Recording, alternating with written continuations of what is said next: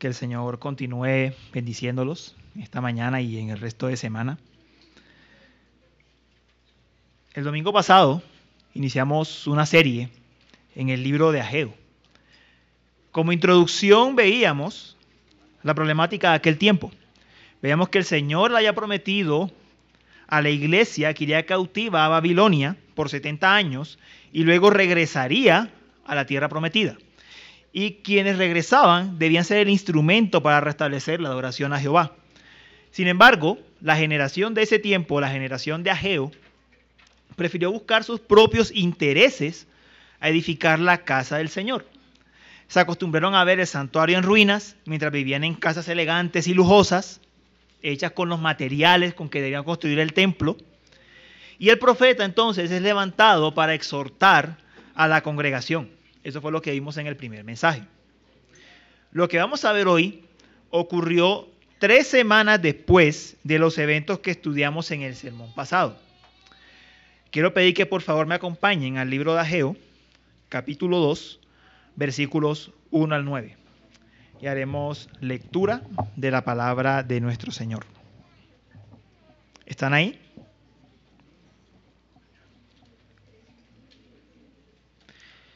La palabra del Señor dice así. En el mes séptimo, a los 21 días del mes, vino palabra de Jehová por medio del profeta Geo diciendo, Habla ahora a Zorobabel, hijo de Salatiel, gobernador de Judá, y a Josué, hijo de Josadac, sumo sacerdote, y al resto del pueblo, diciendo, ¿quién ha quedado entre vosotros que haya visto esta casa en su gloria primera, y cómo la veis ahora? ¿No es ella como nada delante de vuestros ojos? Pues ahora, Zorobabel, esfuérzate, dice Jehová. Esfuérzate también, Josué, hijo de Josadac, sumo sacerdote. Y cobrad ánimo, pueblo todo de la tierra, dice Jehová, y trabajad, porque yo estoy con vosotros, dice Jehová de los ejércitos. Según el pacto que hice con vosotros cuando salisteis de Egipto, así mi espíritu estará en medio de vosotros. No temáis porque así dice Jehová de los ejércitos. De aquí a poco yo haré temblar los cielos y la tierra, el mar y la tierra seca. Y haré temblar a todas las naciones. Y vendrá el deseado de todas las naciones, y llenaré de gloria esta casa, ha dicho Jehová de los ejércitos. Mía es la plata, y mío es el oro, dice Jehová de los ejércitos. La gloria postrera de esta casa será mayor que la primera ha dicho Jehová de los ejércitos, y daré paz en este lugar, dice Jehová de los ejércitos.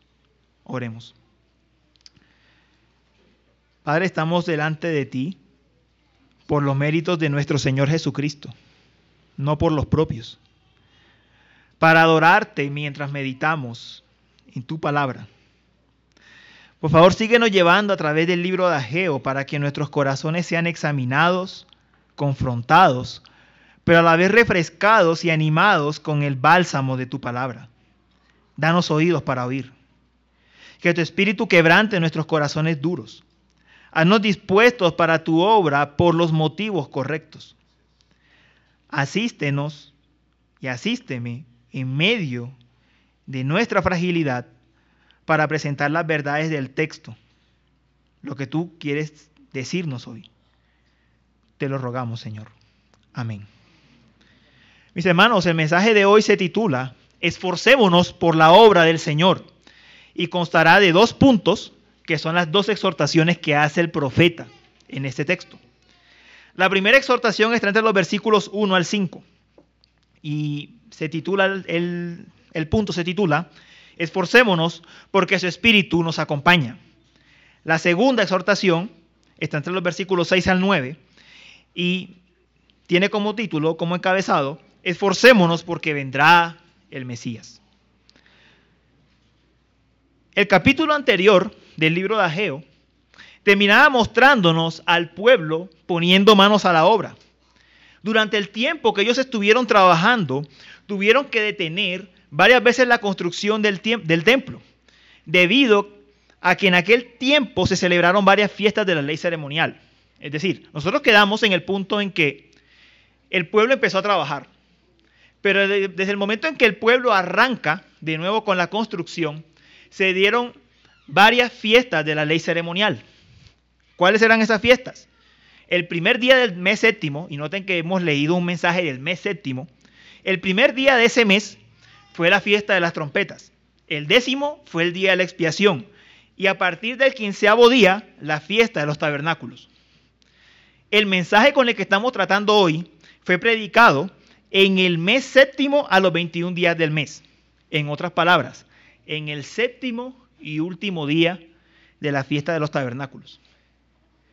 Esta fecha era muy especial en Israel, particularmente en el Israel que volvía del exilio. ¿Por qué? Un día como ese ocurrió la dedicación del primer templo por parte de Salomón. Así que podrán imaginar el choque de emociones que había entre ellos. Estaban celebrando la fiesta de los tabernáculos, pero al mismo tiempo en sus mentes estaban las glorias del anterior templo. ¿Qué había pasado con el anterior templo? Bueno, había descendido fuego del cielo para consumir la ofrenda, el holocausto. Se había manifestado visiblemente la nube de gloria. Tenía, el templo estuvo lleno de objetos preciosos, oro, plata, bronce. Eso estaba en la memoria de la gente.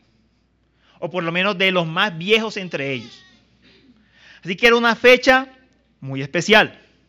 Era una fecha que movía las emociones de las personas. Los judíos decían que el templo, que este segundo templo le faltaba algo. Entre los judíos de aquel tiempo había un dicho que fue, que fue registrado por Arthur Stanley en su investigación titulada La Iglesia Judía, es un libro. Ellos decían que al templo, al segundo templo le faltaban cinco cosas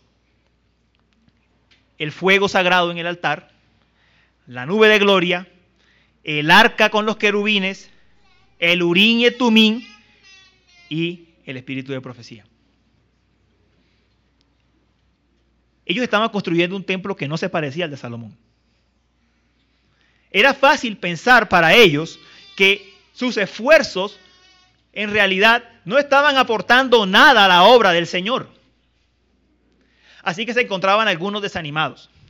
De hecho, Esdras registra en su libro, en el capítulo 3, que en la construcción de este segundo templo había un choque de emociones tan fuerte donde los más jóvenes gritaban de emoción porque estaban trabajando para la obra, mientras los más viejos gritaban de tristeza por ver el estado de ese templo. Y que los gritos eran tan fuertes que se confundía entre unos, entre unos y otros la situación de expectación y de frustración en el pueblo era latente. Es necesario que otra vez hable el Señor y exhorte a su pueblo. Continúe esforzándose. Y el Señor lo hace por medio de una pregunta retórica. La pregunta que se encuentra en el versículo 3. ¿Quién ha quedado entre vosotros que haya visto esta casa en su gloria primera? ¿Y cómo la veis ahora? ¿No es ella como nada delante de vuestros ojos? Esa es la raíz del problema. Ante los ojos de ellos, esta nueva casa era como nada. ¿Por qué? Porque no se veía como la casa de Salomón. No se veía como el templo anterior. Ellos creían que este nuevo templo era poca cosa. Que en realidad el Señor no se agradaba con esta nueva casa. Pero el punto, mis hermanos, es que precisamente esta casa que parece poca cosa es la que el Señor les ha dicho, esfuércense y trabajen por ella. El Señor les ha ordenado, trabajen en esa casa, en ese templo que no tiene nada de la gloria externa del templo anterior. Y él les había dicho en el primer mensaje, lo vimos el domingo pasado, que él estaría con ellos. Ageo 1, versículo 13. Yo estaré con vosotros. Hermanos, es fácil descorazonarse cuando la obra del Señor no se ve como nosotros pensamos que se debe ver. Es cierto que nosotros como iglesia en este nuevo pacto, en estos postreros días, no dependemos de un templo físico ni de adornos, esculturas, para hacer la obra del Señor. Entonces, al leer el texto, podríamos llegar a pensar, ah, ese era el problema de ellos, ese es el problema de nosotros. No, no, no, no. Nosotros tenemos el mismo problema en nuestros corazones. Es el mismo pecado que hay en nosotros. ¿Cuántas veces uno no escucha decir a personas que profesan la fe cristiana decir, por ejemplo, que los predicadores de la prosperidad son bendecidos porque tienen grandes templos? Ese es solo un ejemplo. Pero no vayamos más lejos, hablemos de nosotros mismos, como reformados. ¿Cuántas veces no llegamos a pensar? Y vamos a tener una conferencia esta semana y no quiero, y no quiero, y no, lo que voy a decir no es para desalentarlo. Al contrario, venga a la conferencia. Pero a veces, ¿por qué a veces pensamos que los americanos son mejores que nosotros? Porque tienen templos, porque tienen un sistema más organizado,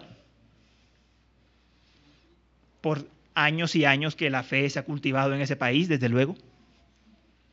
Hermano, piénselo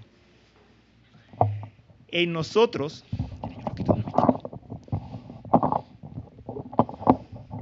en nosotros está el mismo pecado. Pensamos que los americanos, o de pronto hablando de latinos, los mexicanos o los dominicanos, son mejores. Porque la obra se ve especial. Porque los músicos pueden vestir con toga porque tienen grandes edificios propios. O porque los pastores se visten con cuello clerical o con toga. Hermanos, a veces tomamos la casa del Señor como poca cosa. Porque no cumple con nuestras expectativas, con las de nosotros. La pregunta que hace el Señor por medio de Ageo es muy diciente. No es mi casa como nada delante de vuestros ojos? Y noten que no es que la casa no sea nada. La pregunta es muy particular. Delante de los ojos de ustedes, la casa es como nada. No es que no lo sea. Mis hermanos, estamos en un edificio alquilado, cómodo, que tiene capacidad para todos nosotros. Pero yo no sé si usted sabía, si usted es de los más nuevos, que esta iglesia empezó en una fábrica de maniquís. La iglesia a la que yo vengo, Nación de Dios en Cartagena, todavía no tiene un local independiente arrendado. Sigue arrendando salones de colegios, auditorios de universidades, centros médicos. La pregunta es, ¿son por eso menos iglesia? Pero ese es el pecado que hay en nosotros. Yo voy a contar una anécdota personal. Estando en Nación de Dios, en Cartagena, la anterior iglesia, nosotros tuvimos la oportunidad de recibir por un tiempo a un anciano que había salido de la Iglesia Presbiteriana de Colombia. Todos los que conocen el tema saben que ellos son liberales. Pero él había salido por razones doctrinales, él se estaba reformando. Y un día lo invitamos a una reunión de consistorio para que escuchase y opinase. Y hablamos acerca de los requisitos para hacer iglesia. Y el hombre dijo algo que, me, que nos dejó perplejos. Yo creo que no supimos qué responder. Esta no puede ser una iglesia porque no tiene un edificio propio. Yo me quedé como, wow. Pero así pensamos. Que nos falta algo que cumpla con nuestras expectativas para que una congregación sea iglesia del Señor. Hoy en día se escuchan a otros hermanos en la fe, reformados, decir, es que eso de hacer misiones llevando el Evangelio solamente no está bien. No, no, no, hay que, hay que crear hospitales, hay que crear orfanatos. Hermanos, eso está bien. Yo no le voy a decir que no lo haga. El punto es que si no hay los recursos para hacer eso, ve y predica el Evangelio.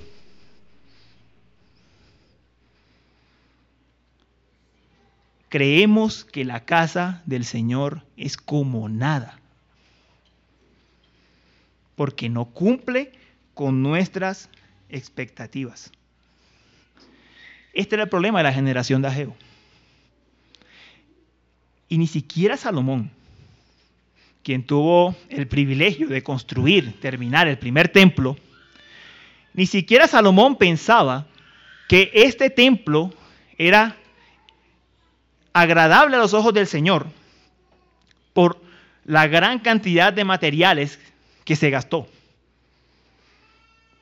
Salomón decía, y voy a leer Primera de Reyes 8, versículos 27 al 30 para ustedes, decía lo siguiente, pero es verdad que Dios morará sobre la tierra. He aquí que los cielos, los cielos de los cielos no te pueden contener. ¿Cuánto menos esta casa que yo he edificado?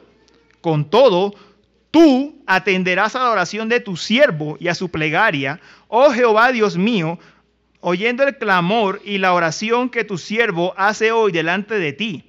Que estén tus ojos abiertos de noche y de día sobre esta casa, sobre este lugar del cual has dicho, mi nombre estará allí. Y que oigas la oración que tu siervo haga en este lugar. Oye pues la oración de tu siervo y de tu pueblo Israel. Cuando oren en este lugar, también tú lo oirás en el lugar de tu morada, en los cielos. Escucha y perdona. ¿Nos dan el punto de Salomón? Salomón, el constructor del primer templo, con todos los adornos, que ese templo tenía, sabía que el templo era nada, que el templo no podía contener al Señor, que el templo no era ni los metales que se habían usado, ni la, ni la cantidad de madera que se utilizó en ese lugar. El templo era lo que era porque Jehová había dicho, yo pondré mi nombre en ese lugar y ahí los oiré. Porque él había prometido que Él estaría en medio de su pueblo. Por eso el templo era el templo, por la promesa del Señor. Porque Él juró que en ese lugar los oiría. No por nada más. El Señor tiene que refrescar la memoria de la generación de Ageo. Y refrescar la memoria en cuanto a lo que Salomón había dicho y en cuanto a lo que Él les había dicho en el primer mensaje. Él les va a recordar por qué esa casa era la que debían construir. ¿Y qué les dice? Que su espíritu está con ellos. Por eso debían esforzarse. Esa es la primera razón. ¿Cómo podían saber ellos que el Espíritu del Señor estaba en medio de ellos? Bueno, hay dos formas, y creo que la vez pasada, en el sermón pasado ya se dijeron. Solo las voy a recordar. La primera es que la voz profética nunca se, nunca se apagó para el reino de Judá. Profeta tras profeta envió Dios para estar en medio de su pueblo, para proclamar su palabra. La segunda es que el Espíritu de Jehová nunca se apartó de ellos. De hecho, el profeta Ezequiel registra en su libro que cuando el pueblo fue al exilio, él vio cómo la nube de gloria dejaba el templo y se iba con el pueblo exiliado. La gloria del Señor nunca dejó a su pueblo, a su iglesia. El Espíritu Santo jamás se apartó de su congregación. Y por si fuera poco, tenían los tres oficios del Antiguo Testamento. Tenían un hijo de David, Zorobabel. Tenían un sumo sacerdote, Josué. Y tenían, para falta de un profeta, dos, Ageo y Zacarías. ¿Podían dudar que Dios no estaba en medio de ellos? Sin lugar a dudas. Ahí estaba el Señor. Hermanos, ustedes están congregando hoy. Ya han escuchado la palabra leída y la están oyendo predicada. El Espíritu del Señor está en medio de nosotros, obrando. El gran juicio que el Señor efectuó contra el reino del norte, y está registrado en Oseas y en, y en Amós, es que él quitaría su voz. Esa sería la señal final de que eh, el Señor no estaba con ellos. En Oseas 4, versículo 6 dice, Efraín, para referirse a todo el reino del norte, es dado a los ídolos, déjalo. Es el abandono del Señor. Y en Amós también dice que cuando ellos buscasen la palabra del Señor no la iban a encontrar. Pero Judá, a pesar de ir al exilio en Babilonia, tenía a los profetas y el Espíritu estaba con ellos. El Señor estaba con ellos.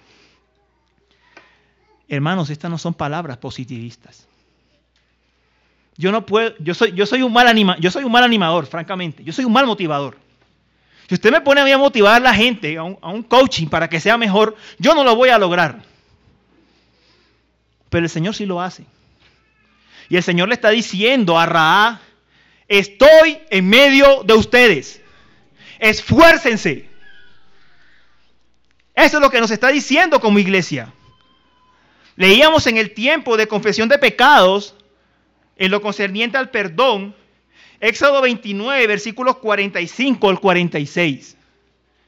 Eso es tan cierto para ellos como para nosotros hoy.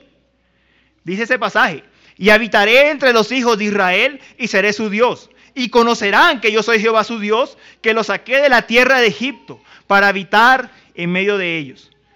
Yo Jehová su Dios. El llamado de Ageo es, esfuércense, porque yo estoy en medio de ustedes. Él los manda a poner la mirada, los ojos de la fe en la promesa del Señor, en que estaba en medio de su pueblo. No tenemos derecho a decir, esta casa es como nada. No tenemos derecho a decir eso. La iglesia, en primer lugar, la misión de la iglesia no es convertirse eh, en la proveedora de todas nuestras necesidades, y más que necesidades, caprichos personales. La iglesia no fue creada por Dios para eso. La iglesia puede que no tenga lujos, ni comodidades, ni privilegios. Puede que el sonido falle de vez en cuando. Puede que uno que otro día tengamos tantos visitantes que estemos apretados y gloria a Dios si eso ocurre, hermanos lo que hace a la iglesia ser iglesia es que el Señor está en medio de nosotros. Afuera hay de miles de cascarones con grandes edificios donde uno no ve ni la obra del Señor en medio de las personas, ni tampoco escucha que la palabra del Señor esté siendo predicada y tenemos todo el derecho a dudar. ¿Son iglesias? El Señor está entre nosotros. Cuente los años que tiene esta iglesia y usted verá que la palabra del Señor nos ha apartado de aquí. Y que el Señor ha obrado en medio de su pueblo. Por eso, Ageo le dice a los de su generación, esfuércense y así como veíamos en el primer mensaje que la exhortación comenzó por el liderazgo, esta segunda exhortación también comienza por el liderazgo. Es a los líderes a quienes se les dice en primer lugar, esfuércense porque yo estoy en medio de ustedes. Esfuércense porque mi espíritu está entre vosotros. Y a los hermanos que no son líderes, es decir, no son oficiales de la iglesia, Déjeme decirles que aunque usted no vea esta iglesia funcionando como usted quisiera, no por eso deja de serlo. Ya le he dado las razones que el texto nos da para saber que el Señor está en medio de nosotros. Entonces, mis hermanos, no tienen excusa. Esfuércense. Es lo que el Señor nos está diciendo. Esfuércense no cumple con tus expectativas, buenas noticias, no tiene que cumplir con las expectativas de nosotros, sino con la función por la cual el Señor la creó. Esfuércense y sean valientes. Noten el eco de, a Josué, al libro de Josué, que entre otras cosas se leía en la fiesta de los tabernáculos. Esfuércense.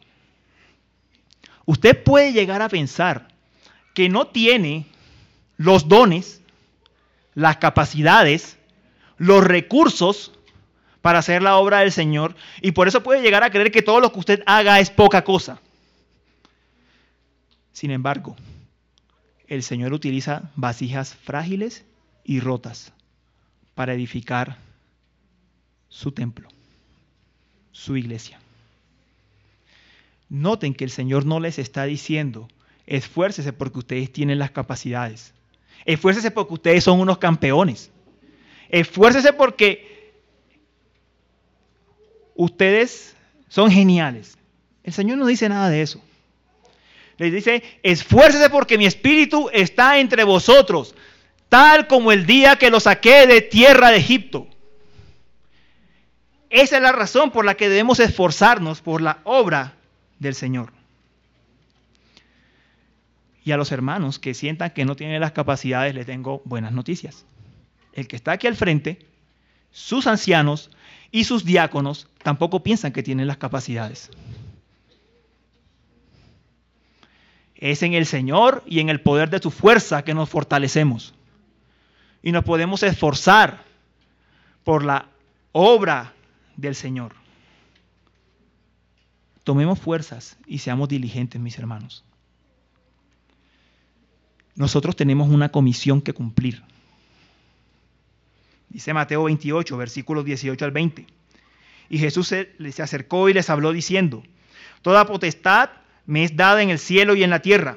Por tanto, id y haced discípulos a todas las naciones, bautizándolos en el nombre del Padre y del Hijo y del Espíritu Santo, enseñándoles que guarden todas las cosas que os he mandado. Y aquí yo estoy con vosotros todos los días hasta el fin del mundo. Amén. La generación de Ageo fue llamada a trabajar en un templo más sencillo que cumpliría con la finalidad para la cual Dios la estableció.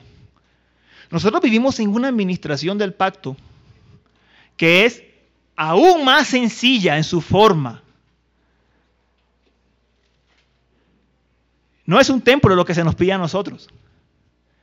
Lo que se nos dice es, ve, disipula, predica, administra los sacramentos. Y eso también incluye, por otras referencias de las escrituras, la disciplina. Ve y haz lo que Dios nos ha mandado hacer. ¿Y cuál es la promesa del Señor? Exactamente la misma que le da a la generación de Ageo, ¿lo notan? Y yo estoy con vosotros todos los días hasta el fin del mundo. La misma promesa. El Señor es consistente, hermanos. El Señor es consistente con su carácter y con su obra de redención. Esa es la razón por la que debemos esforzarnos no desalentarnos. Tal vez no veamos los resultados que queremos ver. Tal vez los resultados no sean palpables inmediatamente. Hermanos, yo soy consciente que no es fácil. No es fácil evangelizar a alguien una y otra vez y verlo duro como una piedra y el mensaje no entra. Claro, el Señor es el que hace la obra. No es fácil estar en un salón universitario donde todos son ateos o dicen ser ateos. Y tú eres el único cristiano que tienes que defender la fe. No es fácil ir a una zona que parece que no tiene salvación. No es sencillo predicar a una generación que parece ser más, cada vez más perversa y más corrompida. Hermanos, pero el Señor no nos dice que tenemos la persuasión. No nos dice que tenemos la capacidad. Lo que nos dice es sencillo. Ve y predica que yo estoy contigo. Así es edificada la casa del Señor. Miren los tiempos de Ageo. Tenían un gobierno no era un Estado. Eran un pueblo vasallo, vasallo de los medopersas. Algunos piensan que hay que tener un Estado cristiano para que la gente sea cristiana y poder evangelizar. El Señor no le está diciendo que Él va a cambiar el tipo de Estado para ellos. Ellos seguirían bajo los medopersas. El punto es que Él está con ellos. Su espíritu está en medio de ellos. A nosotros nos dice, vayan y prediquen, disipulen, administren los sacramentos, establezcan iglesias, hagan misiones. No porque los reinos de la tierra se van a convertir y todos los reyes se van a volver cristianos, sino que vayan y háganlo porque yo estoy con ustedes. Esa es toda la razón que necesitamos. Eso es lo que necesitamos, hermanos. La palabra es clara. Créele a Dios. Ve y predica el Evangelio. Ve y hazlo. ¿Qué se decida de la generación de los apóstoles? Estos son los que están trastornando el mundo. ¿Por qué? ¿Porque César se había convertido? No porque iban, predicaban, confiando en la promesa del Señor, y el Señor iba añadiendo a la iglesia los que había de hacer salvos. Mi espíritu está entre vosotros. Iglesia Bíblica Ra. Vayan y prediquen el Evangelio. Vayan y edifiquen la casa del Señor. Vayan y pongan todas las vocaciones que ustedes tienen al servicio de la casa del Señor. Todos. No se les está diciendo a todos que se vuelvan ahora pastores. Desde donde usted está. Su negocio. Como empleado. Como estudiante. Como vecino que es vaya y edifique la iglesia. Trabaje por la obra del Señor. ¿Por qué? Porque el Espíritu del Señor está entre nosotros. Si el Señor quiere algún día levantar un político cristiano, gloria a Dios que lo haga. Y que, y que haga leyes más justas en este país, que lo haga. El punto no es que tenemos que hacer eso para que el Señor nos acompañe. Es al revés. Es que el Señor nos acompaña y porque Él nos acompaña, podemos hacer eso. Pongamos las prioridades en orden y busquemos las motivaciones correctas, las que la palabra de Dios dice para hacer la obra del Señor. Pasemos al siguiente punto, a la siguiente razón que el Señor nos da para esforzarnos. La segunda razón para esforzarnos es la venida de Cristo.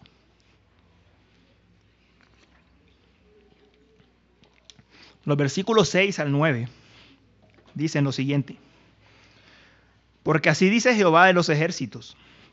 De aquí a poco yo haré temblar los cielos y la tierra, el mar y la tierra seca, y haré temblar a todas las naciones, y vendrá el deseado de todas las naciones, y llenaré de gloria esta casa, ha dicho Jehová de los ejércitos.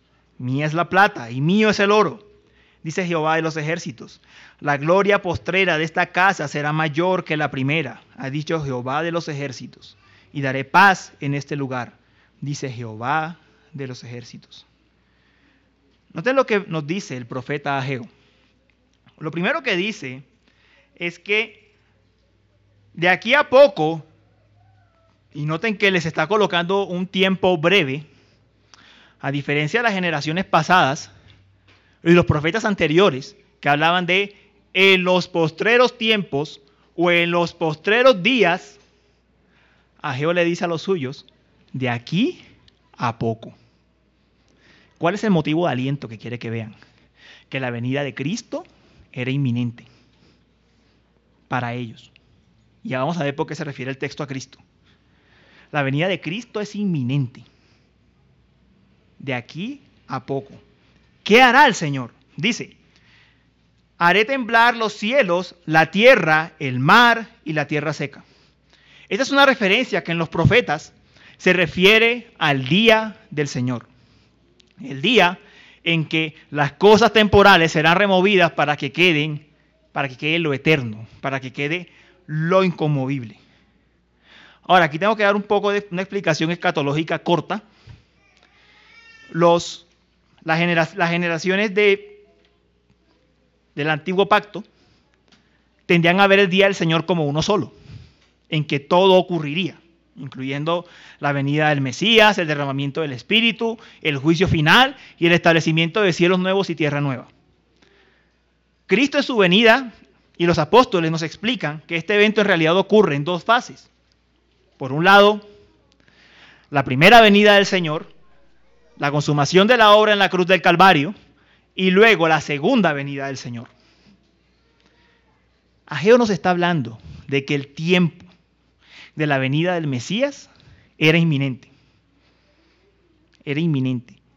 Y los cielos y la tierra y todo lo que en ellos hay sería conmovido. ¿Cómo sería conmovido? El autor de Hebreos nos dice que eso ocurrirá de forma final en el último día. Pero en la primera venida de Cristo, en un sentido, ya los reinos de la tierra empezaron a ser conmovidos. ¿Cómo? estableciéndose el reinado mesiánico del Señor en medio de las naciones. Hermanos, para nosotros es fácil, porque hace parte de nuestro paisaje, ver iglesias. Que en, el mundo occidental todos los países tengan iglesias. Pero no era así. No era así el Señor, cuando establece su reino, cuando asciende al trono y derrama el Espíritu, hace que esta iglesia empiece a extenderse por todo el mundo, aún en medio de los reinos de la tierra que odian a Jehová y a su ungido. Usted, a nosotros a veces nos perdemos en el paisaje y en la cotidianidad, pero usted, usted está viendo en qué tiempo se está viviendo. Yo les recuerdo que aquí vivían indígenas. Aquí no había conocimiento del Señor. Sin embargo, a Colombia ha llegado el Evangelio. Y a muchos países del mundo. Los reinos de la tierra han sido sacudidos. Porque la iglesia ha surgido en medio de todos esos reinos y no ha sido removida y Cristo está siendo proclamado. Y veíamos en el, y sabemos que faltan países por, por hacer misiones, sí, pero Cristo está siendo proclamado de una manera sin igual en todo el mundo. La tierra ha sido sacudida y el reino de Cristo ha entrado. Eso fue lo que profetizó Daniel. Daniel en el capítulo 2, versículo 44, hablando de la visión que tuvo Nabucodonosor, él explicando la visión, no voy a mencionarla toda, dijo lo siguiente, y en los días de estos reyes, hablando de los imperios mundiales del, de la estatua de Nabucodonosor, el Dios del cielo levantará un reino que no será jamás destruido, ni será el reino dejado a otro pueblo. Desmenuzará y consumirá a todos estos reinos, pero Él permanecerá para siempre. Cristo está reinando desde su trono, glorioso, esparciendo su espíritu por toda la tierra,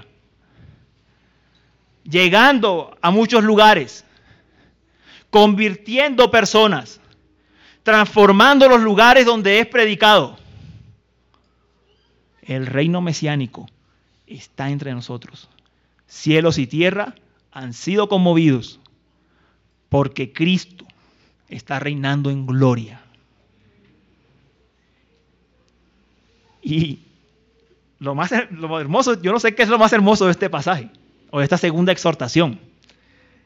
Pero Ageo llama con un título muy hermoso a Cristo.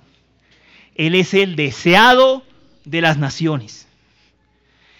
Si usted está utilizando una Biblia diferente a Reina Valera 60, es probable que ahí encuentre la palabra tesoros en vez de deseado. La razón por la que algunos traductores usan ese término es porque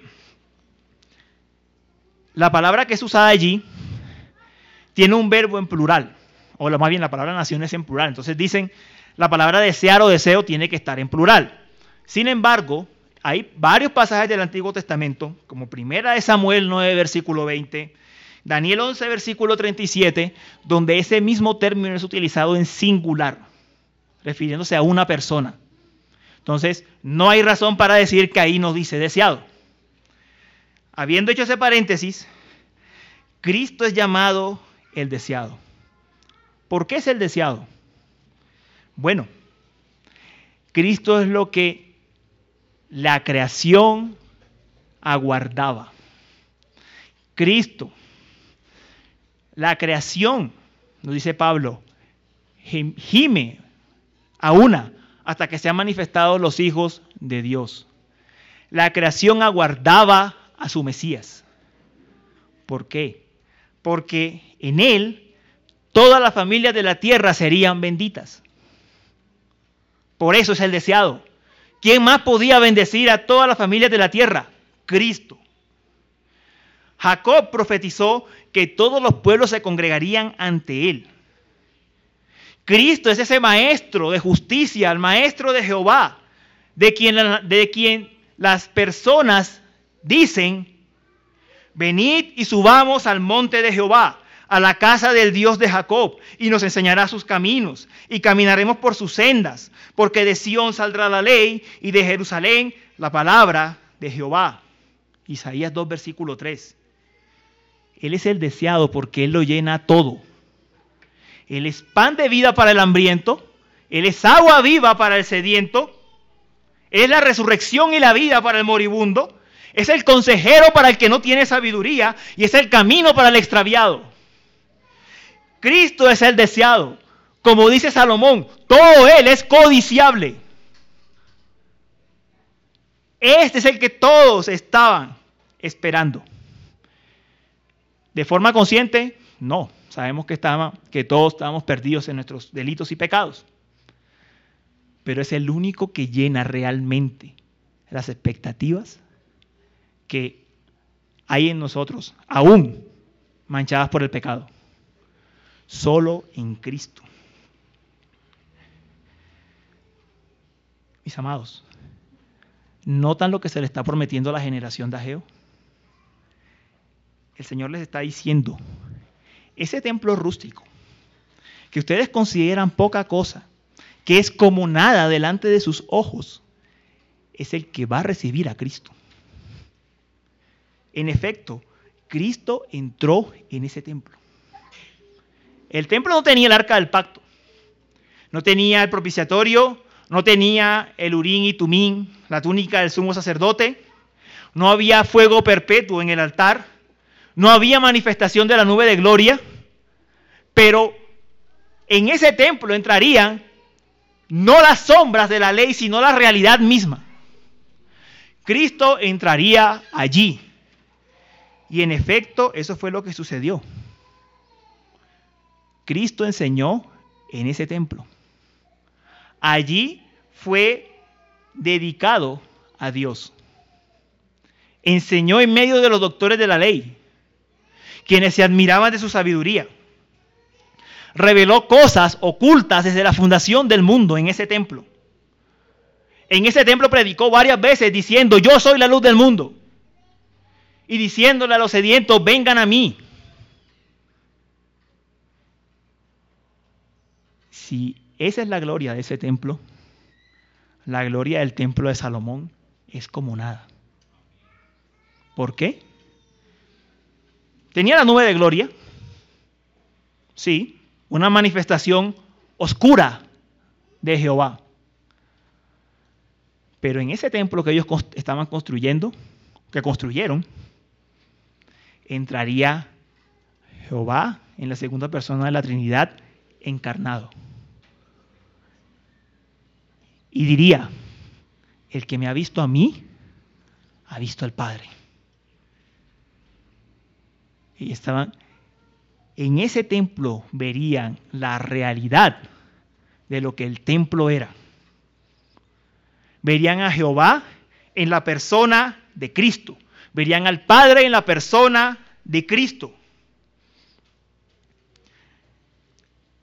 Mis hermanos, por eso Ageo le puede preguntar a su generación, o le puede decir, mi, bueno, el Señor, mía es la plata, mío es el oro. El punto es, el Señor no, tenía, no es el dueño de todas las riquezas de la tierra. No es dueño de todo lo que existe. Si el Señor lo determinaba, ese templo podría ser adornado mejor que el de Salomón. El punto es que el Señor eligió no hacerlo así. ¿Por qué? Porque Él quería que colocaran la mirada en quien llegaría a ese templo y no en las sombras. En un sentido, el Señor los estaba preparando para el nuevo pacto, para una administración más simple, pero no menos eficaz del Señor. Y el Señor les promete que en ese templo rústico, sencillo, que se ve como poca cosa, es donde Él daría paz. ¿A qué paz se refiere? Bueno, lo primero es que no es paz política. El profeta Daniel ya había dicho que en ese, segundo templo sería construido en tiempos angustiosos. Daniel capítulo 9. Que en ese templo no verían paz, paz política. En efecto, tuvieron que sufrir por gobernantes paganos como Antíoco Epifanés, tuvieron que sufrir por Pompeyo y tuvieron que sufrir finalmente la destrucción del templo por manos de Tito. No era paz política lo que estaba prometiendo el Señor en ese lugar. Lo que estaba prometiendo es lo mismo que Daniel ya había dicho que cuando terminaran las 70 semanas, Cristo moriría en la cruz del Calvario para dar paz y acabar con el sacrificio. La paz definitiva sería establecida. Él daría paz en los tiempos de esa casa. Era un privilegio para ellos trabajar en esta casa. Porque esa casa sería la que vería finalmente. La consumación de todo el plan de redención. Esa casa sería la que vería la realidad de miles de corderos sacrificados desde hacía siglos. En esa casa sería, en los tiempos de esa casa, sería dada paz. Paz definitiva.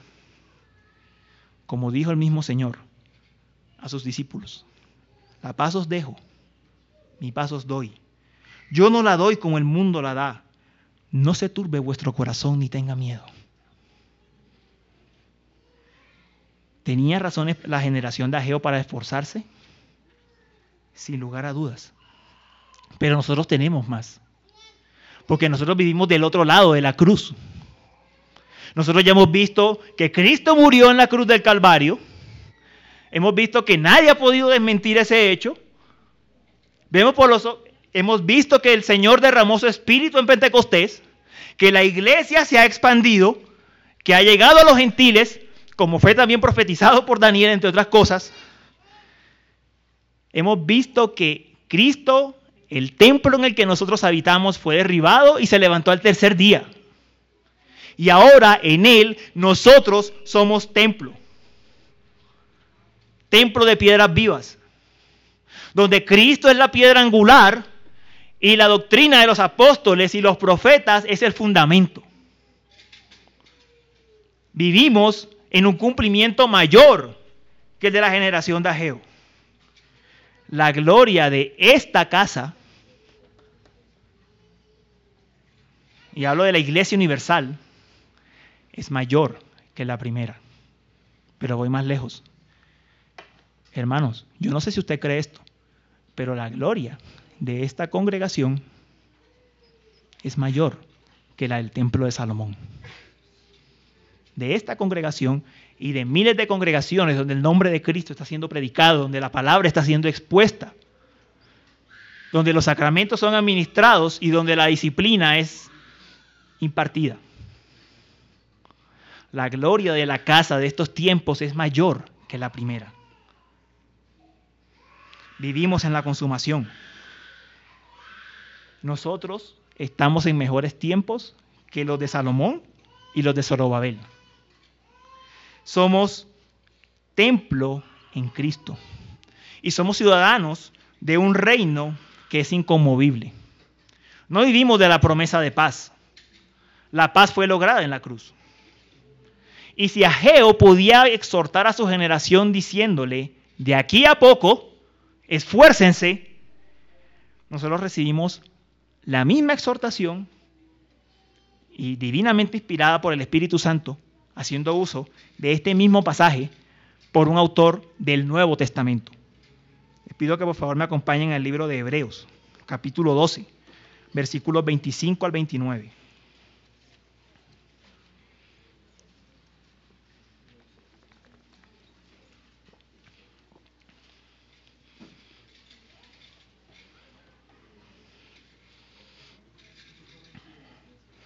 Hebreos 12, versículos 25 al 29.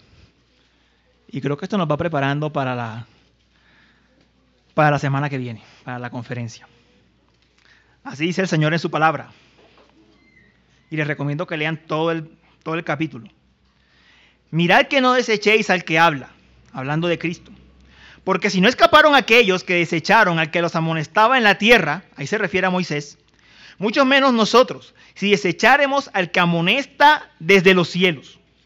Ojo, ¿quién es el que está amonestando desde los cielos? Cristo. La voz del cual conmovió entonces la tierra, pero ahora ha prometido diciendo, y aquí cita a Geo, aún una vez, y conmoveré no solamente la tierra, sino también el cielo.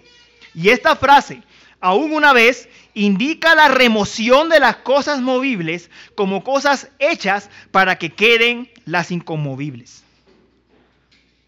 ¿A qué se está refiriendo allí? Al estado eterno, a la glorificación. Miren la consecuencia de eso. Verso 28. Así que, recibiendo nosotros un reino inconmovible, tengamos gratitud y mediante ella sirvamos a Dios agradándole con temor y reverencia. Porque nuestro Dios es fuego consumidor. El autor de Hebreos nos está diciendo que la misma exhortación es para nosotros hoy. Vivimos a un paso de la consumación de todas las cosas, en que finalmente será revelada la gloria de Cristo en su, pleno, en su pleno esplendor y de la iglesia. Y nos dice, como ustedes han recibido ese reino que es inconmovible, el reino de Cristo, entonces sírvanle agradándole con temor y reverencia. ¿Necesitas, necesitamos coaching para servir al Señor?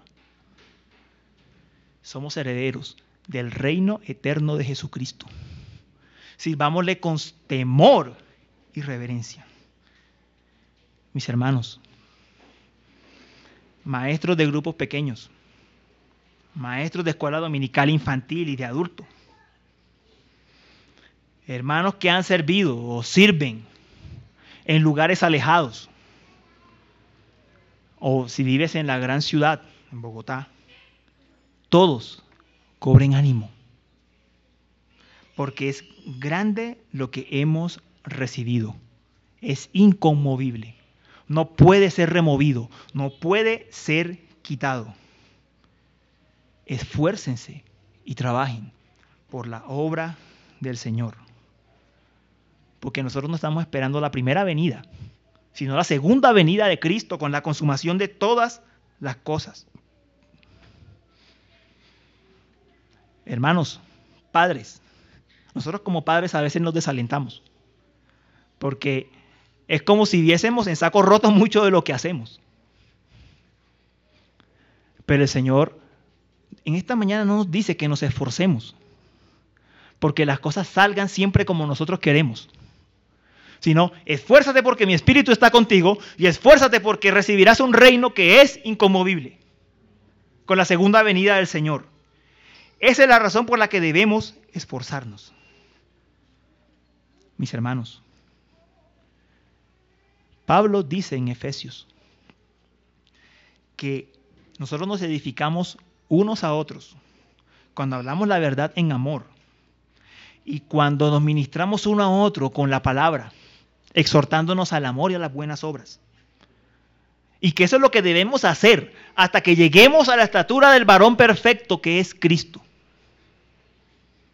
Cuando usted habla la palabra con su hermano, cuando usted le enseña la palabra a su hermano, cuando su hermano lo hace con usted, recuerde que está edificando este templo de piedras vivas. Recuerde que está trabajando en la edificación de la iglesia del Señor. Leíamos en la pregunta del catecismo, ¿cómo podemos saber, parafraseo, que la, la forma, la manera de, de glorificar a Dios y gozar de Él para siempre? ¿La respuesta cuál era? La palabra. La respuesta es, en las escrituras sabemos eso. Necesitamos abundar entre nosotros en la palabra, edificarnos mutuamente, si de verdad queremos glorificar al Señor y gozar de Él para siempre.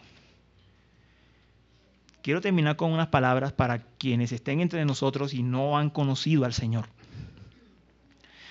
El pasaje nos ha mostrado a Cristo como el deseado, pero el autor de Hebreos también nos recordó que el Señor es fuego consumidor. Cristo es cordero y es león. Cristo es siervo y es rey. Es sacerdote y es juez. Hoy has escuchado la palabra. El Señor le quitó su palabra a las tribus del norte, pero no te la ha quitado a ti. Hoy has escuchado. Has tenido la oportunidad de oír el Evangelio. Pero si no crees, hoy tú no sabes si tendrás otra oportunidad para arrepentirte. Recuerda que el arrepentimiento no depende de nosotros. No creas que tú puedes manejar el arrepentimiento a tu antojo. No es así como funciona. El arrepentimiento es don del Señor.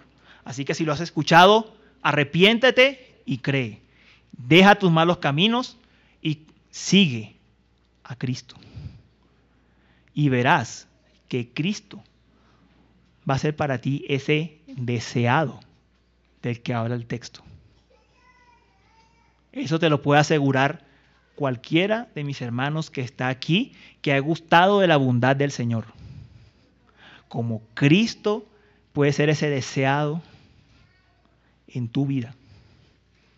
Y verás que tus esfuerzos no se van a ir en saco roto.